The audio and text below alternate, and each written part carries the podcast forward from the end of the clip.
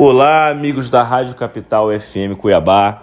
Uma linda semana a todos com um tema interessantíssimo que versa sobre direito tributário e direito internacional.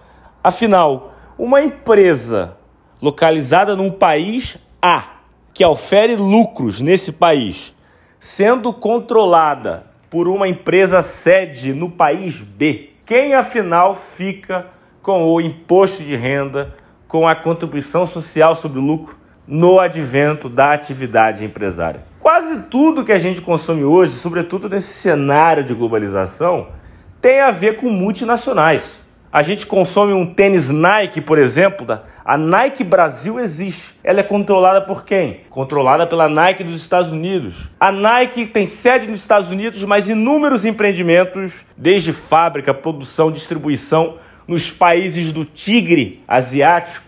Então, hoje no mundo, a gente vê empresas que possuem outras empresas, outras sedes, outras filiais, outras sucursais em inúmeros países.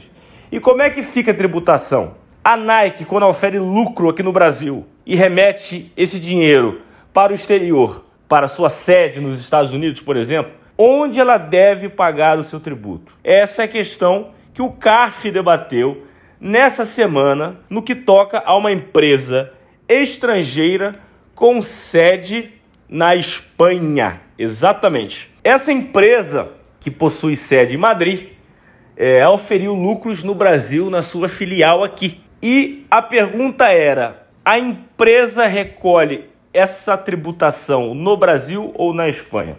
Existe um tratado de não bitributação entre Brasil e Espanha. E existem inúmeros tratados de não bitributação.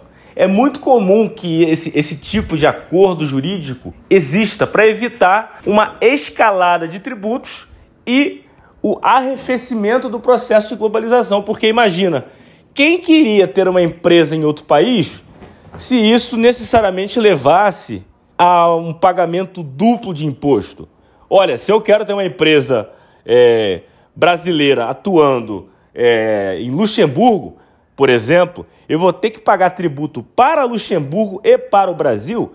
Para evitar esse tipo de coisa, é comum que no campo do direito dos tratados, os países acabam por realizar esse tipo de tratado de não bitributação, de forma a alavancar os seus negócios. O Brasil possui um sem número de tratados de não bitributação. O tratado com a Espanha é um deles. Só tem um problema.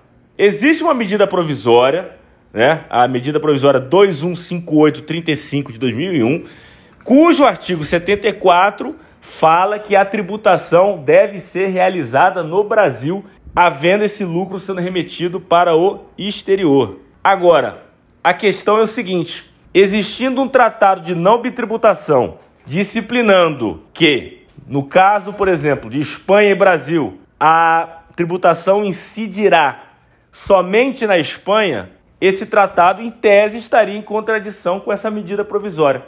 E é isso que o CARF debateu.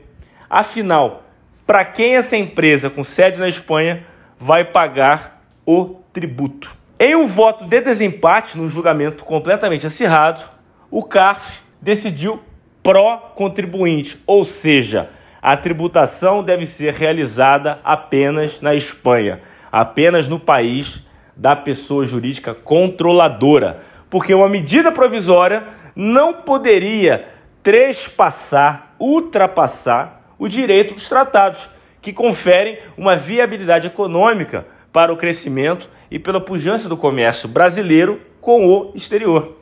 Então, nesse caso, apenas o país sede da empresa controladora detém a competência para lançar tributos e não a, a União Federal, no caso o Brasil, por estar né, sediando a empresa controlada. Isso no aspecto mato-grossense regional repercute uma interessante posição no que toca ao país Paraguai. Porque, havendo tratado de não bitributação entre Brasil e Paraguai, uma empresa que cedie que seja controladora de negócios brasileiros no Paraguai, cujo sistema tributário é muito mais interessante que o brasileiro para fins de, de alavancamento de comércio, essa empresa ao deduzir a sua, a sua atividade aqui, acaba por recolher o tributo na, no país controlador Paraguai e acaba fugindo de eventual carga tributária mais ofensiva no Brasil. Então, o que o contribuinte tem que colocar na cabeça é que,